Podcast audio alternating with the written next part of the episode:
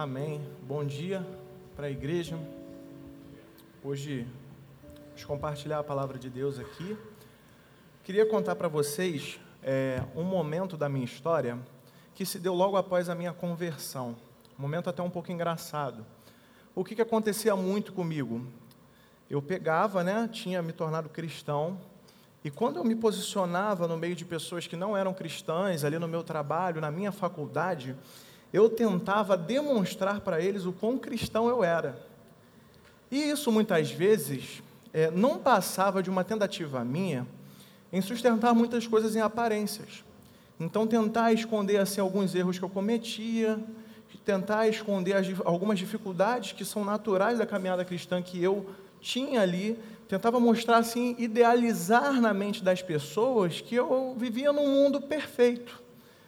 E muitas das vezes, até mesmo é, nessa ideia, né, de sustentar as aparências, até falava para algumas pessoas assim: Nossa, você tem dificuldade com isso, mas para mim é tão fácil superar esse erro, para mim é tão simples lidar com isso, para mim é tão tranquilo.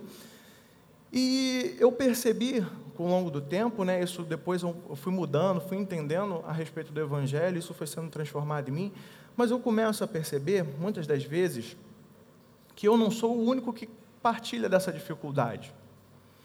Isso é uma dificuldade nossa. É, muitas das vezes, quando nós estamos, nós estamos cercados pela opinião das pessoas, nós estamos é, vivendo em dias em que parece que os olhos do mundo, principalmente através da internet, estão nos julgando o tempo todo pelas nossas condutas, pelas nossas atitudes. A gente parece querer ostentar, e a rede social é um marco muito grande disso, uma vida perfeita.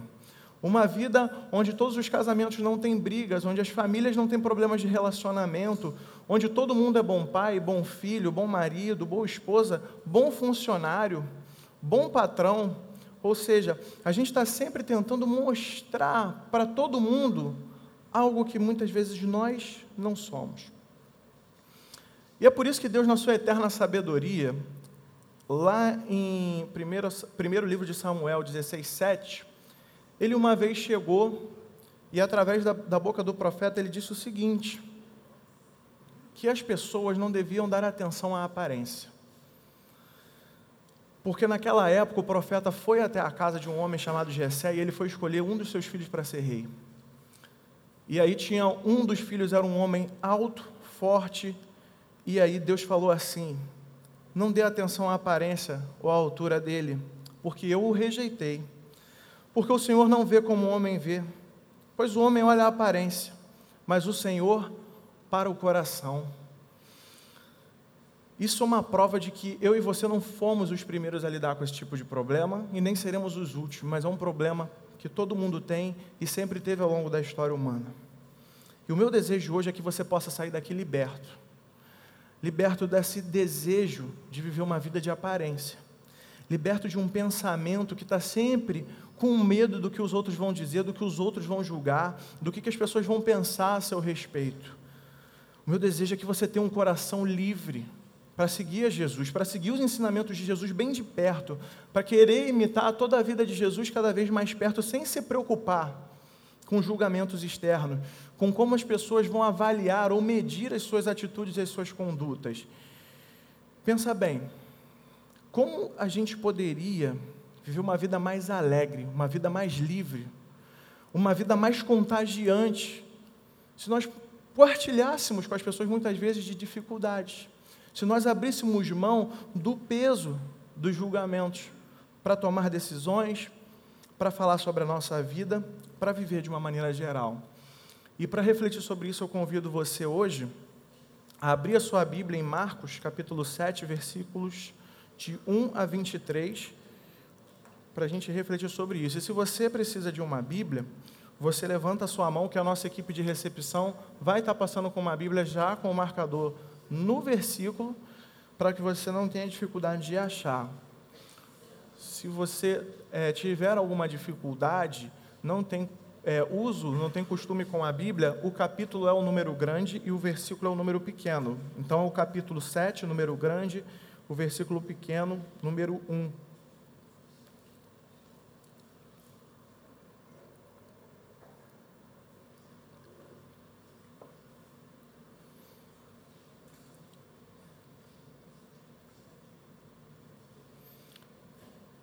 Estar fazendo a leitura. Os fariseus e alguns escribas, vindos de Jerusalém, foram encontrar-se com Jesus. E repararam que alguns dos discípulos de Jesus comiam pão com as mãos impuras, isto é, sem lavá-las. Pois os fariseus e todos os judeus, guardando a tradição dos anciãos, não comem sem lavar as mãos cuidadosamente. Quando voltam do mercado, não comem sem antes se purificar. E receberam muitas outras coisas para observar, como lavagem de copos, de, de jarros e de vasos de bronze. Então os fariseus e os escribas lhe perguntaram: Por que os teus discípulos não vivem segundo a tradição dos anciãos, mas comem sem lavar as mãos? E Jesus lhes respondeu: Hipócritas! Bem profetizou Isaías acerca de vós, como está escrito: Este povo me honra com os lábios, mas seu coração, porém, está longe de mim. Em vão me adoram, ensinando doutrinas que são preceitos de homens. Abandonais o mandamento de Deus e vos apegais à tradição de homens. E disse-lhes ainda: Sabeis muito bem rejeitar o mandamento de Deus para guardar a vossa tradição. Pois Moisés disse: Honra teu pai e tua mãe e quem amaldiçoar seu pai ou sua mãe, certamente morrerá. Mas dizeis: se alguém disser a seu pai ou sua mãe, o que de mim poderias receber como benefício é corbã, isto é, oferta dedicada ao Senhor, vós o desobrigais de fazer alguma coisa por seu pai ou por sua mãe. Dessa forma, invalidais a palavra de Deus pela vossa tradição que transmitistes, como também fazeis muitas outras coisas semelhantes. E chamando outra vez a multidão, disse-lhes: Ouvi-me todo, ouvi-me vós todos e entendei. Fora do homem não há nada que entrando nele possa torná-lo impuro, mas o que sai do homem, isso o torna impuro. Se alguém tem ouvidos para ouvir, ouça. Depois, quando deixou a multidão e entrou em casa, os discípulos lhe perguntaram acerca da parábola. Jesus lhes respondeu: Então, vós também não entendeis? Não compreendeis que tudo que entra de fora do homem não pode torná-lo impuro? Porque não entra no seu coração, mas no estômago e depois é expelido. Assim Jesus declarou puros todos os alimentos e prosseguiu: O que sai do homem é o que o torna impuro, pois é de dentro do coração dos homens que procedem os maus pensamentos, imoralidade sexual, furtos, homicídios, adultérios, cobiça, maldade, engano, libertinagem inveja, blasfêmia, arrogância e insensatez. Todas essas coisas mais procedem de dentro do homem e o tornam impuro. Bom, Jesus está aqui num dia ordinário da sua vida. A vida de Jesus era fazer discípulos. Ele vivia a sua vida formando discípulos por todo o reino de Israel, por todo o território de Israel. E de repente, quando ele estava aqui, nesse momento, o pessoal que saiu ali da capital religiosa de Israel, ou seja, a cidade de Jerusalém, eles vêm e se aproximam dos discípulos de Jesus e de Jesus com uma finalidade, que muito provavelmente era fiscalizar o ensino que Jesus dava para os seus apóstolos, para os seus discípulos, no caso aqui. E a fiscalização, ela acontecia porque muitas das vezes o que os discípulos de Jesus faziam, ou melhor, o que os discípulos de qualquer mestre daqueles tempos de Israel realizavam, os atos deles, as atitudes, os ensinamentos desses homens, quem era responsável, quem respondia por tudo que eles praticavam, era o seu mestre, no caso Jesus, que era um mestre popular em Israel, e ali tudo que os discípulos deles faziam, dele faziam, era é, responsabilidade, Jesus respondia por eles. E o que acontece é o seguinte: é que alguns homens, esses homens, eles tinham um conhecimento muito profundo daquilo que era o, o, que a gente chama a primeira parte da Bíblia, que é o Antigo Testamento. Eles conheciam muito bem a lei de Deus, e baseado nisso, eles tinham estudos bastante aprofundados, eles começam é, a criar, muitas das vezes, algumas tradições, e a partir dessas tradições, é que a atitude dos discípulos vai entrar em choque com a atitude deles. E aí a gente vai ver aqui no texto bíblico que eles vão falar que os discípulos comiam com mãos impuras, que os discípulos comiam sem lavar as mãos. E eles, eles até falam aqui questão de uma volta do mercado. o que, que acontece aqui? Por que está havendo esse choque? Primeiramente, é bom a gente entender o que, que é um discípulo. Quem são os discípulos? Jesus, naquele período, ele havia escolhido 12 homens que andavam com ele para todo lado onde ele ia, para aprender exatamente o ensinamento do Evangelho e aprender todo o estilo de vida que Jesus queria que eles vivessem, ou seja, Jesus queria que eles aprendessem a viver com Ele e como Ele vivia. E para que eles é, experimentassem, o objetivo de Jesus era que eles experimentassem esse estilo de vida, experimentassem a mensagem do Evangelho e pudessem depois passar essa mensagem adiante e sucessivamente formassem outros discípulos, que formassem outros discípulos, e foi assim que a palavra de Deus chegou até nós. E o engraçado aqui é que Jesus havia escolhido esses discípulos. Jesus havia feito uma lista de nomes de quem ele queria. Olha, eu quero esse, esse, esse. Ou seja, se você é um discípulo de Jesus, é um sinal de que ele te escolheu. Não é acidentalmente que ninguém vira discípulo de Cristo. E se um dia você vier a tornar discípulo de Cristo, entenda, Jesus te amou sobrenaturalmente. E o que eu, a questão aqui agora é o seguinte: agora que a gente entende quem são os discípulos, a gente tem que entender como eles viviam. Quando Jesus encontrou esses homens, antes deles começarem a andar com Jesus, eles ou eram homens hiper religiosos, seguidores das tradições da religião, apegados a fazer uma série de coisas, uma série de tarefas, a cumprir uma série de leis, para que eles pudessem ter, através de todo esse merecimento deles, um relacionamento com Deus. E outros desses homens, muito pelo contrário, eles achavam que essas leis, essas regras da religião judaica da época, elas eram muito pesadas. Então, baseado nisso, eles rejeitavam, eles acabavam sendo um pouco irreligiosos e eles viviam segundo o próprio coração. E nesse momento, Jesus os convida para viver não numa rejeição da religião e nem num apego a ela, mas Jesus convida eles para viver naquilo que a gente chama de graça.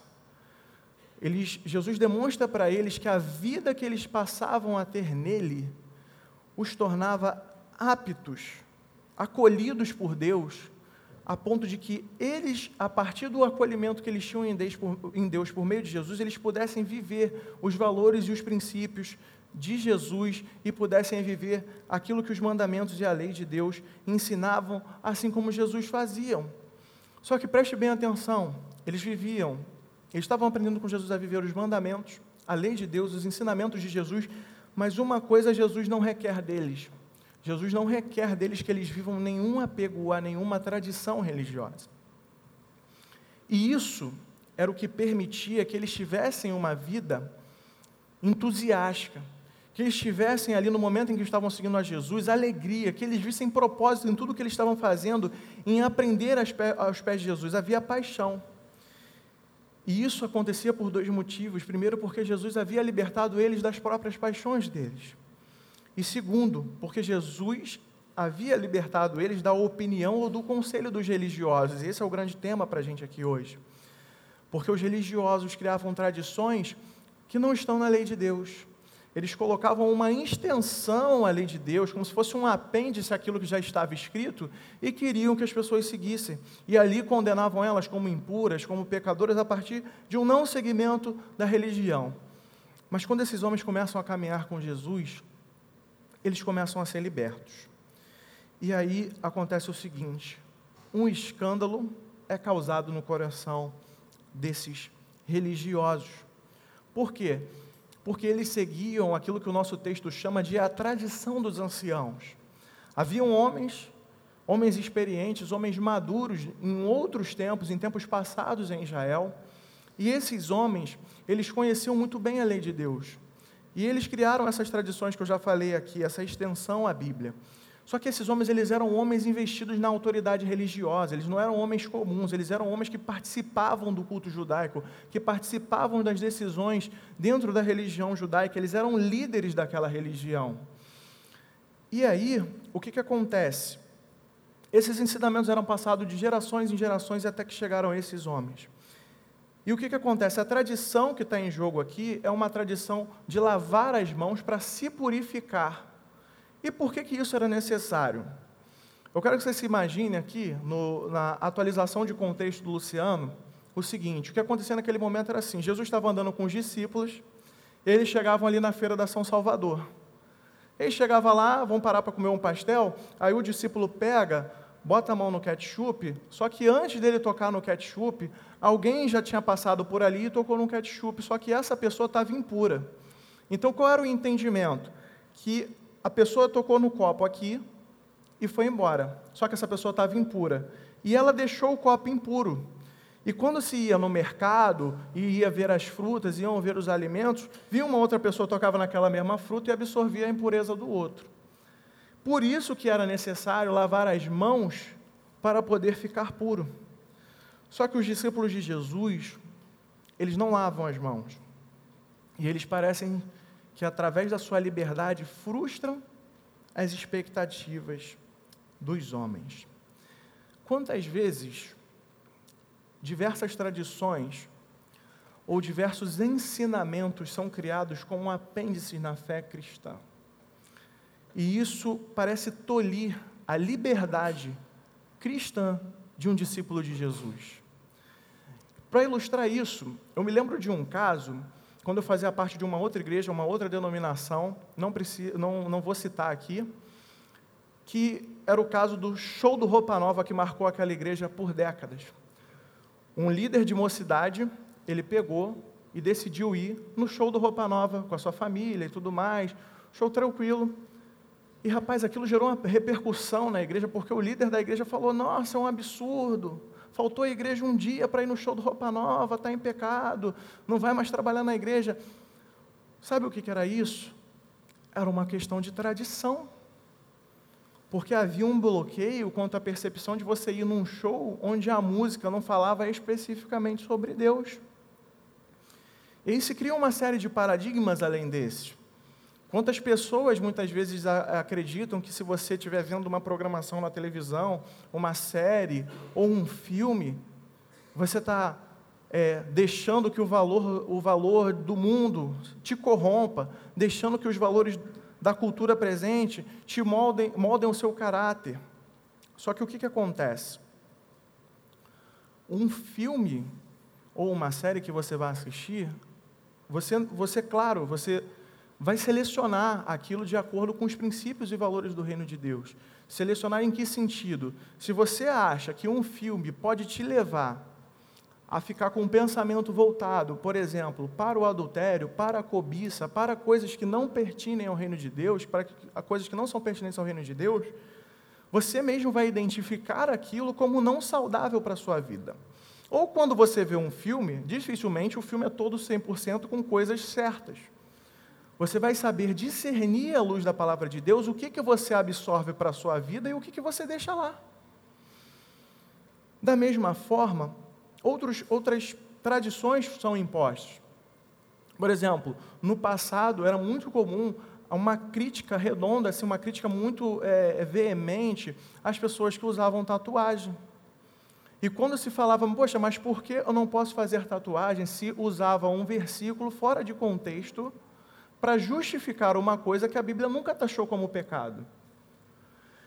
Outro costume, a questão da, da do consumo de bebida alcoólica, por exemplo. Muitas pessoas acham que se você é um cristão, você nunca poderá consumir bebida alcoólica. E aí, quando você começa a argumentar e falar, não, mas a Bíblia proíbe, é o vício em bebida alcoólica. O que Jesus ensina é que você não pode ser refém de algo, você não pode se tornar refém de uma bebida alcoólica, você não pode ser viciado em alguma coisa. E a Bíblia também ensina que você não deve se embriagar. Você não deve se deixar dominar por isso a ponto de a sua mente ser alterada no seu estado normal, a ponto de você fazer coisa que você não gostaria de fazer. E aí o que, que acontece? Muitas vezes se criou um estigma dentro das igrejas evangélicas de que você não pode consumir. Mas a verdade é que muitos desses princípios foram criados muitas vezes por homens.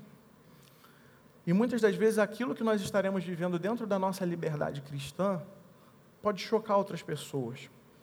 Mas é importante dizer também uma questão que envolve tudo isso, que é a questão da rotulação. Quando a gente coloca e separa coisas santas de coisas profanas, é onde tudo isso começa a acontecer. Porque, por exemplo, eu posso estar aqui pregando, ensinando a palavra, e o meu coração está completamente cheio de vaidade. Eu posso estar aqui fazendo esse trabalho, mas querendo aparecer, querendo que vocês me vejam, querendo que vocês me aplaudam ou elogiem minha mensagem. E dessa forma, a minha vida não estará sendo culto a Deus. Da mesma forma, uma pessoa pode usar uma música secular romântica para poder pegar e celebrar uma data de casamento, um aniversário de casamento. Ou seja, muitas das. O, o, o que é, o, é importante da gente entender aqui nisso tudo? É que o culto, aquilo que é culto, aquilo que é adoração a Deus, não está necessariamente ligado ao que é símbolo da religião. Porque, na verdade, a nossa vida é um culto. Todas as atitudes de um discípulo de Jesus, elas são atitudes de alguém que vive uma vida espiritual 100% do dia, que vive discernindo todos os seus atos, todas as suas decisões, que vive discernindo todos os caminhos que segue na vida. Quando você está no seu trabalho e você é, vê um, um funcionário se comportar mal, vê alguma coisa, a sua atitude tem que ser uma atitude espiritual cristã. Isso quer dizer o quê? Que se o cara chega um ano inteiro atrasado, você nunca vai chamar a atenção dele? Sim, você vai chamar a atenção, mas com amor. Então a nossa atitude ela deve estar sempre moldada pelos princípios do Evangelho. Ela sempre deve estar apegada àquilo que a palavra de Deus ensina. E a gente tem que também ter cuidado, porque muitas vezes o fato de alguém fazer algo que seja rotulado como para Deus, e ele está com o coração muitas vezes manchado, não é justificativa para você pegar e ignorar princípios de Deus que estão na Escritura e falar assim: olha, eu faço porque o meu coração está cheio de boas intenções, então eu posso fazer, Deus conhece o meu coração. Isso muitas vezes é um engano. Por quê? Porque muitas vezes é, o nosso coração ele está distante de Deus. E é por isso que a gente usa esse argumento. Porque quando você tem um coração que está apegado a Jesus, as suas atitudes elas vão estar tá sempre alinhadas com a de Jesus. E quando eu digo sempre, não é aquela coisa assim de que você nunca vai errar, mas que quando você errar, isso vai te causar um constrangimento pessoal. Não vai precisar ninguém apontar para você e dizer, mas isso vai te causar no seu coração um desconforto, um constrangimento pessoal. Você vai sentir o Espírito Santo de Deus tocando o seu coração e mostrando que muitas das vezes o seu caminho não é o melhor. E por que isso? Porque todo esse aprendizado serve para a nossa vida. Primeiramente, para que a gente não crie uma imagem equivocada daquilo que é ser um discípulo de Jesus. Muitas vezes a gente cria uma imagem de que ser discípulo de Jesus é seguir um batalhão de regras e pronto e acabou. Não tem mais nada além disso para que a gente não exija de um discípulo de Jesus, não fiscalizando a sua conduta, aquilo que ele não precisa ser. Para que a gente não, não olhe para a palavra de Deus e amplie a sua interpretação de acordo com o desejo do nosso coração, para poder fiscalizar a vida das pessoas. Isso é importante para que assim não se crie, por exemplo, o preconceito de que a vida comunitária na igreja é uma grande proibilândia onde toda hora que você for contar que você foi num show, que você foi num restaurante, que você foi fazer alguma coisa que te divertiu, alguém vai chegar e falar: caramba, cara, está em pecado, hein? Você está todo errado. Não é isso que a Bíblia ensina para a gente. Isso também nos ensina a ter cuidados com julgamentos precipitados, a ter cuidado com um olhar muito crítico para a vida dos irmãos e das pessoas que convivem conosco aqui. Às vezes o nosso desejo é tão sincero de ver uma área da vida de uma pessoa transformada que a gente cria nisso uma tradição. A gente coloca entre a recepção dela em Jesus para a transformação o abandono de um hábito que não necessariamente contraria os princípios do Evangelho. Outras vezes, a gente também cria e denomina pecado muita coisa que não é pecado. E por isso a gente ainda usa base bíblica, como foi o caso que eu falei aqui da tatuagem, para embasar isso. E a gente tem que ter cuidado, sabe por quê? Porque quando a gente faz isso, a gente se iguala a esses homens religiosos que vieram fiscalizar o ministério de Jesus. E o que Jesus, o modo como Jesus se posiciona diante da fiscalização daqueles caras é o que é mais interessante. Porque Jesus vai mostrar que a frieza da tradição geralmente é fruto de um relacionamento insincero com Deus. Jesus começa a responder aqui eles tocando na ferida. Jesus que começa a, a, a sua fala num tom de denúncia. E a tradição, muitas vezes, ela afasta o homem de Deus, porque ela promove muitas vezes uma religião de aparências. Então, ali naquele contexto, eu lavo as mãos e estou puro, mas eu não avalio o meu próprio coração. Eu não avalio o meu amor ao próximo. Eu não avalio o meu amor diante das pessoas. E o que, que acontece? Como eu falei para vocês anteriormente, a nossa vida ela é um culto a Deus. Então, quando Jesus fala aqui, olha, vocês estão me adorando em vão porque vocês estão abandonando o mandamento de Deus, ele não está falando só sobre o momento em que a gente vem ao culto público, estende as nossas mãos e fala de adoração e fala palavras de adoração a Deus. Não, ele está falando sobre a nossa vida como um todo. Tanto ele está falando da nossa vida como um todo, que mais para frente na Bíblia a gente vai ver em Romanos 12, 1, que Paulo vai ensinar que o nosso culto racional a Deus é um culto onde a gente apresenta a nossa vida como sacrifício vivo, santo e agradável a Deus. A nossa vida, ela tem que ser um culto verdadeiro para Deus. A nossa vida ela tem que ser uma vida de louvor. Por quê? Porque a adoração, ela é o reconhecimento, primeiramente, de quem Deus é. Se eu falo que Jesus é o meu Salvador, que Jesus é o meu Senhor, eu estou adorando. Só que essa adoração ela não pode ficar só no gesto do levantar das mãos e nem naquilo que os meus lábios falam, mas ela deve refletir na conduta que eu dirijo a minha vida. E aqui esses homens eles estavam fazendo algo completamente diferente daquilo que é proposto por Jesus, porque o que, que acontece? Havia adoração nos lábios deles, havia muita fala a respeito de Deus, de como Deus é grande, de como Deus é poderoso, mas aí Jesus vai tocar na ferida, Deus, Jesus vai falar para eles assim: olha só, deixa eu expor vocês aqui, deixa eu colocar diante de vocês o quanto que o pecado de vocês é grande. Porque eu sei que vocês valorizam mais que tudo, dentre todos os mandamentos, a honra ao pai e à mãe. Eu sei que vocês consideram esse mandamento assim, a ferida desse mandamento, a pior ferida.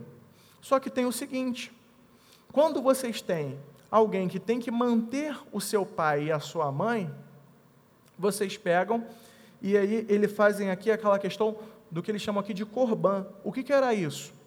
Eles consagravam a oferta ao serviço do templo, e aí aquilo ali se tornava uma desculpa para dizer assim: ó, isso aqui não é meu.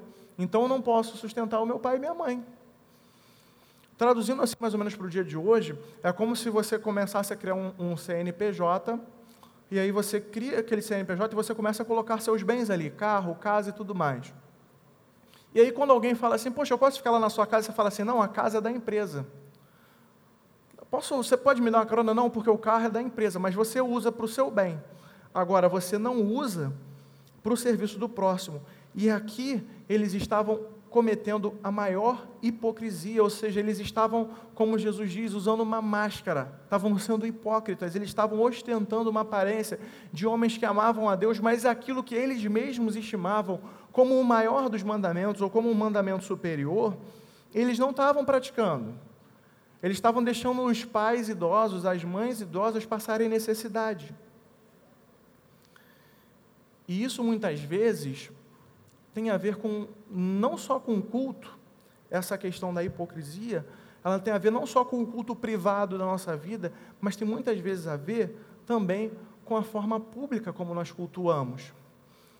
Muitas pessoas hoje em dia, elas valorizam forma de culto, mas não valorizam conteúdo de culto. Um exemplo é essa fase de transição que a gente está vivendo aqui na igreja. Existem pessoas que idolatram a questão do culto contemporâneo como se só aqui houvesse uma adoração verdadeira, como se só nesse tipo de culto mais contemporâneo as pessoas pudessem ser completamente sinceras com Deus, como se só aqui elas tivessem a liberdade de falar o que elas sentem para Deus, quando isso não é completamente verdade. O culto contemporâneo é sim uma expressão excelente de louvor a Deus, porque ele reflete o nosso momento atual, a nossa cultura, de uma maneira que a gente não esvazia ele de todos os princípios que estão na, na Escritura Sagrada, de tudo aquilo que Deus ensina sobre como ele quer ser cultuado. Mas também, por um outro lado, tem pessoas que idolatram o culto clássico. E que muitas vezes possuem, assim, linguagens que muitas pessoas às vezes nem acessam. E falam disso como se assim, esse aqui é o verdadeiro culto que Deus entende. O contemporâneo Deus não entende porque ele é muito atual. Deus entende o antigo, o que não é verdade. É uma outra expressão de culto para pessoas que se sentem melhor em expressar-se e se relacionar com Deus daquela forma. Mas em nenhuma delas pode faltar o padrão da palavra de Deus. Uma coisa que é muito comum nisso que Jesus fala deles, que a adoração é em vão, em que as palavras podem ser muito bonitas, mas o, o, viver é diferente, que a gente vê muito nos dias de hoje, é a idolatria ou a rejeição da teologia. Então tem pessoas que falam assim: a teologia não serve para absolutamente nada. Não preciso estudar profundamente a palavra de Deus. Basta eu ter o meu relacionamento pessoal de uma forma pessoal e isso é suficiente. E tem outras pessoas que falam assim, que se você não tiver uma teologia super rebuscada, uma linguagem diferente, algo muito é, é, profundo, você não está sendo é, fiel a Deus. E aí o que, que acontece? Você cria muitas vezes ambientes que revelam muito mais aquilo que é o desejo do nosso coração, mas revela de nós uma pouca preocupação com as pessoas. Uma pouca preocupação com pessoas se elas vão entender, seja a nossa linguagem teo, é, é, totalmente recheada de teologia ou não, seja a nossa linguagem mais clássica ou mais contemporânea ou não, mas a gente às vezes quer fazer do culto algo que nos satisfaça, numa cultura de consumo e não aquilo que olha para o próximo. E isso é muito re, re, revelado também quando as pessoas não só no relacionamento com o próximo, mas também no relacionamento com Deus. Quando a gente é, cultua a Deus numa espécie de visão de barganha, isso é muito presente. Por exemplo, na teologia da prosperidade, onde eu dou bens ou eu faço coisas para receber um carro novo, para receber uma casa nova de Deus. Onde, ou também em visões, como a própria teologia do coach, onde você pega e você se coloca como o centro de tudo, e Deus parece que é um serviçal que está pronto ali a dar tudo aquilo que o homem requer dele, que está pronto a ficar te motivando, a batendo palmas e falando: vamos lá, vamos lá. Quando a coisa não é bem assim.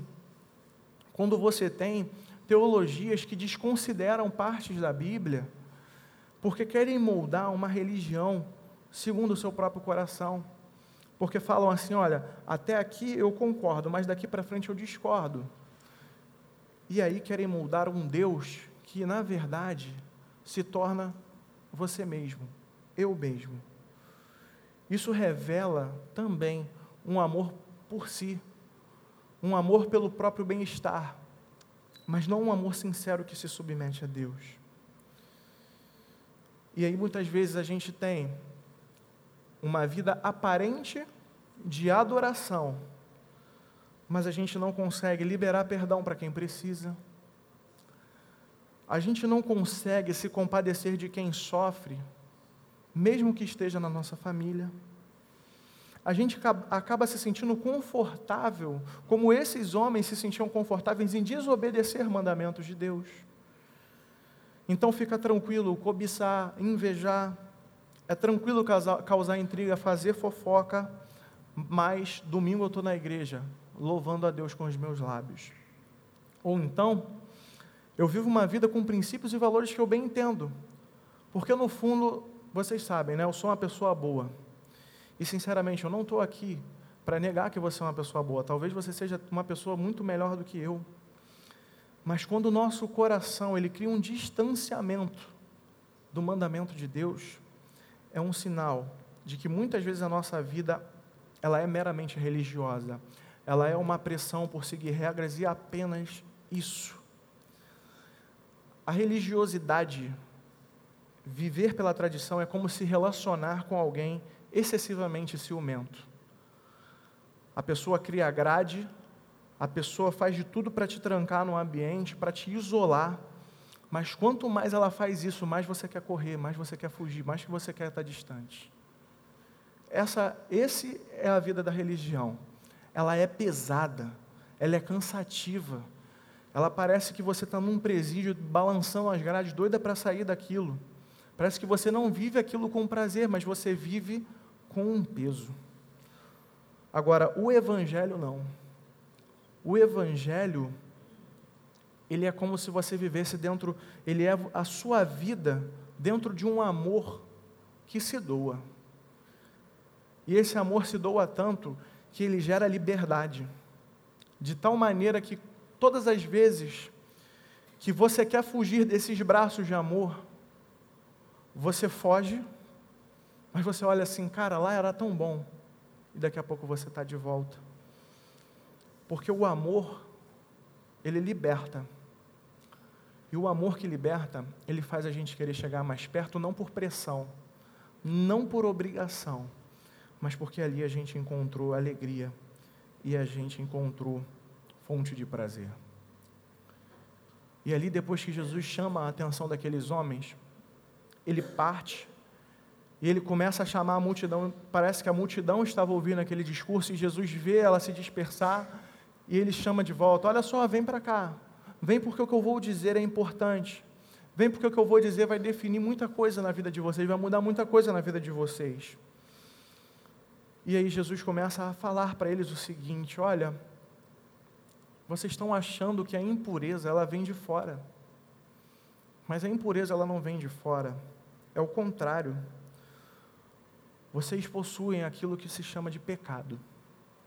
E o pecado é como um vírus, que uma vez estabelecido no coração de cada um de nós, ele vai corrompendo todas as nossas decisões, as nossas condutas, a nossa mente, de maneira que a gente está sempre olhando para tudo que Deus fala e criando sempre uma ideia de rejeição, ou quando não uma ideia de rejeição absoluta, um caminho para fazer metade daquilo que Deus manda, ou quando não, rejeitando de maneira absoluta, a gente tenta criar um atalho, tenta obedecer pela metade.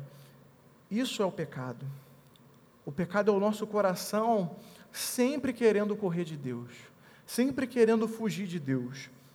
Mas o que é interessante aqui é que quando Jesus ele vai explicar o pecado, o autor desse livro, que é Marcos, ele que parece ser tão corrido em tudo que fala, parece ser tão acelerado, ele parece que dá importância total para o assunto, porque ele gasta três versículos explicando isso.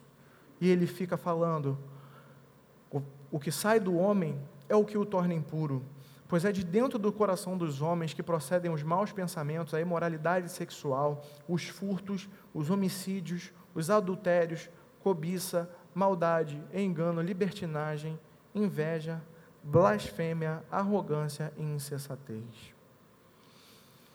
Enquanto toda vez que Deus dá um mandamento e fala assim: Olha, me honra em primeiro lugar, eu sou o Senhor, seu único Deus, você fala: Não, eu tenho outros deuses.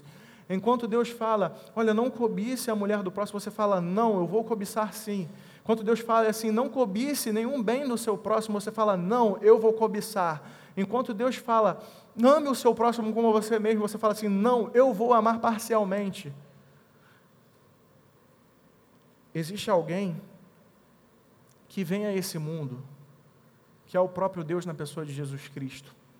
E quando Deus diz para ele assim: Olha, me ame sobre todas as coisas, com toda a tua força, todo o teu entendimento, ele diz: Sim. Sirva, você sendo o maior, sirva quem é menor. E Jesus diz: Sim. Não cobice mulheres, nem nada do seu próximo. Jesus diz: Sim. E ele vive uma vida perfeita e ele vive uma vida completamente submissa aos mandamentos de Deus. E quando ele vive essa vida, sabe o que, que ele faz? Ele é condenado à morte. E na sua morte na cruz, Jesus absorve toda essa impureza que está na gente. Essa impureza que leva a gente ao adultério, à cobiça, à inveja, à arrogância, à insensatez. Todos esses pecados narrados aqui, que a gente já cometeu ou que a gente um dia teve a ambição no nosso coração de cometer, Jesus tomou sobre si na cruz. E esse pecado foi condenado nele. E quando Jesus absorveu toda a nossa impureza, toda a nossa contaminação, todo aquilo que é o nosso pecado, ele morreu, mas ele também venceu a morte ressuscitando. E quando ele vence a morte e ressuscita, ele derrama sobre nós e declara a gente puro como ele era puro. Não por uma pureza que era nossa, mas foi como uma troca, como se ele absorvesse toda a nossa impureza pagasse tudo que fosse necessário por ela, para que ele também, limpo dessa impureza com a morte e com a sua ressurreição, pudesse agora declarar que você é limpo, que você é santo, que você é justo diante dos olhos dele, quando você coloca a vida e o coração centrado nele. Então Jesus vem e ele vem para curar a nossa mania de achar que a, pureza tá, que a impureza está fora, quando na verdade a impureza ela sai de dentro. E o engraçado nisso é que eu vejo como a gente trata determinadas coisas como, como sendo impuras. Um costume muito comum da nossa época é as pessoas olharem diversos casamentos frustrados e falarem assim: olha, não casa não, que casar não é bom. E parece que o casamento é o culpado de tudo aquilo de errado que aconteceu na vida da pessoa, mas não é o fato deles terem trocado alianças e assumido compromissos. É porque o coração do homem é mau. É porque o coração do homem é impuro. E aí começam atitudes e mais atitudes de que acumulam brigas, acumulam confusões, e aí quem leva a culpa não é nenhum dos dois, é o casamento. Porque afinal, quando a gente namorava, estava tudo bem, mas o casamento parece que acabou. Foi só a frase casamento. Gente, não vamos nos enganar. Não é só o casamento são as nossas atitudes, são as nossas condutas, é como o nosso coração reage muitas vezes sem perdoar quem vive do lado da gente. Ou então, pessoas que sofreram decepção com, com a amizade falam assim: não, eu não quero mais ter amigo porque a amizade é muito ruim. Gente, a culpa não está na amizade, a culpa está no coração. A culpa está porque no coração você viu um dia aquele seu amigo te invejar. A culpa não está na questão da amizade, porque parecem ser os objetos modernos sobre os quais a gente lança a culpa de tudo. E uma outra coisa que eu acho bem interessante que acontece nos nossos dias é o seguinte: a hashtag todos contra. E aí acontece o seguinte: todos contra a corrupção, todos contra a violência, todos contra o abuso sexual. E todas essas coisas, elas devem ser combatidas, de fato. Só que elas não são materializadas como uma palavra em si mesma. A corrupção, a violência, o abuso são conceitos. E o fato da gente se mobilizar contra essas condutas, ele está completamente certo, mas sabe por que, que nunca acaba? Porque é o coração do homem que está corrompido. Porque é o coração do homem sem Deus que leva com que essas atitudes, por mais que a gente corrija um problema aqui e parece um apagar de, de, de incêndio, né? parece um enxugar gelo, que a gente consegue prender um corrupto aqui, mas o outro se solta ali, porque o coração do homem está corrompido. Porque o problema está aqui dentro, o problema não está fora. A gente parece despersonificar esses problemas, como se eles fossem um problema em si mesmos. Mas esses problemas, eles são personificados. Tem pessoas que são corrompidas pelo pecado e agem nessa direção. Uma outra coisa que parece ser impura nos dias de hoje é a chamada pessoa tóxica. Quem nunca postou no Facebook ou no Instagram falando assim: distancie-se de pessoas tóxicas. E quando a gente fala isso, eu acho engraçado porque parece assim: ah, o tóxico ele vai chegar, vai contaminar o ambiente, vai trazer fofoca, vai trazer intriga, ele vai detonar tudo. E aí a pergunta que eu faço é: quem nunca foi tóxico um dia para um ambiente? Quem nunca foi tóxico um dia para uma pessoa? Quem nunca fez nada de errado? Quem nunca deu um prejuízo em alguém? Quem nunca fez alguém chorar ou fez alguém sofrer? Qual de nós? Ah, Luciano, mas eu não tinha intenção. Eu, eu também não tinha intenção quando eu fiz pessoas sofrerem uma vez na minha vida ou várias vezes na minha vida. Mas quem nunca? Quem nunca causou um mal-estar? em alguém, num ambiente de trabalho, num ambiente de faculdade. Sabe por quê? Porque, na verdade, o tóxico, que muitas vezes sou eu e é você, ele precisa ser amado, ele precisa ser cuidado, ele precisa ser tratado, ele precisa ser perdoado pela toxicidade dele, para que ele possa ser reintegrado ao ambiente. Outra coisa que é muito comum, uma coisa que era mais comum ambientes atrás era falar que o computador, a internet eram ferramentas de Satanás e tudo mais. Gente, uma pessoa pode usar como um hacker a internet para roubar uma conta bancária. Mas quantos pastores, inclusive a nossa igreja está fazendo isso nesse momento, usando a internet para anunciar a palavra de Deus, mostrando que a internet não é ruim nela mesma. E aí eu volto mais ou menos ao que eu falei da música anteriormente. Pessoas que às vezes tem, passaram na vida por algum trauma, com algum parente que tinha problema com bebida alcoólica, e aí condena aquilo. Sim, tem pessoas que usam a bebida para se embriagar e para chegar em casa e tornar o ambiente da casa péssimo. Mas tem pessoas que usam a bebida para celebrar os 20, 30, 40, 50 anos de casados.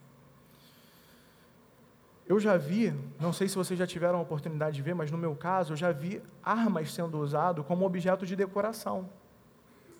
Mas tem gente que também usa o objeto para ferir pessoas. O que mostra que tudo que a gente passa a possuir, e gente, eu, só para deixar claro, eu não estou me manifestando aqui a favor ou contra o porte de arma, eu só estou mostrando que muitas das vezes a gente transfere culpas de coisas que acontecem para objeto ou para as coisas que a gente convive. E muitas vezes a culpa está na forma como nós a usamos. Está na forma como nós administrando tudo aquilo, administramos tudo aquilo que nós colocamos nas nossas mãos. Para concluir, eu queria desafiar você a nessa semana, com alguém próximo, você não vai sair se expondo para todo mundo, mas permitir que as pessoas conheçam um pouco do seu lado que tem dificuldade para caminhar com Jesus. Muitas vezes você está convivendo com alguém no seu trabalho, na sua faculdade, no seu ambiente de família, que a pessoa acha que assim, nossa, você é perfeito, eu não chego nem aos seus pés. E às vezes você demonstrando assim, olha, não, eu tenho minhas fraquezas, tem uma área aqui que eu também, Jesus está tratando em mim, porque não está legal ainda. Quantas vezes a gente pode quebrar esse paradigma, quebrar essa pressão de que nós temos que ser perfeitos ou de que a gente vive uma vida de aparência que é muito difícil de sustentar? Porque é possível enganar todo mundo por um longo tempo, ou enganar alguns poucos o tempo todo, mas nós nunca vamos conseguir enganar todo mundo o tempo todo. Eu convido você também a pensar em ensinamentos que você tem pego na Bíblia com motivo de criticar, de julgar contra as pessoas e principalmente pegar ensinamentos que você não achou na Bíblia e tem usado para medir a santidade das pessoas. Enfrenta isso em oração essa semana. Fala assim: Poxa Deus, eu julguei pessoa tal, tal, tal, por coisas que nunca tiveram na Bíblia. Me ajuda a superar esse defeito, me ajuda a superar esse erro. E por fim, olhar para si todos os dias como sendo o potencial, é, a pessoa potencial que tira a pureza de alguma coisa, para que você se coloque diante de Deus com humildade, seja tratado e cresça nesse sentido, a ponto de você não mais intoxicar nada, mas de você ser bênção e usar tudo que Deus coloca às suas mãos para o seu bem, sejam relacionamentos, sejam objetos, quer você coma, quer beba, quer faça qualquer outra coisa, que faça isso para a glória de Deus. Eu quero orar com você.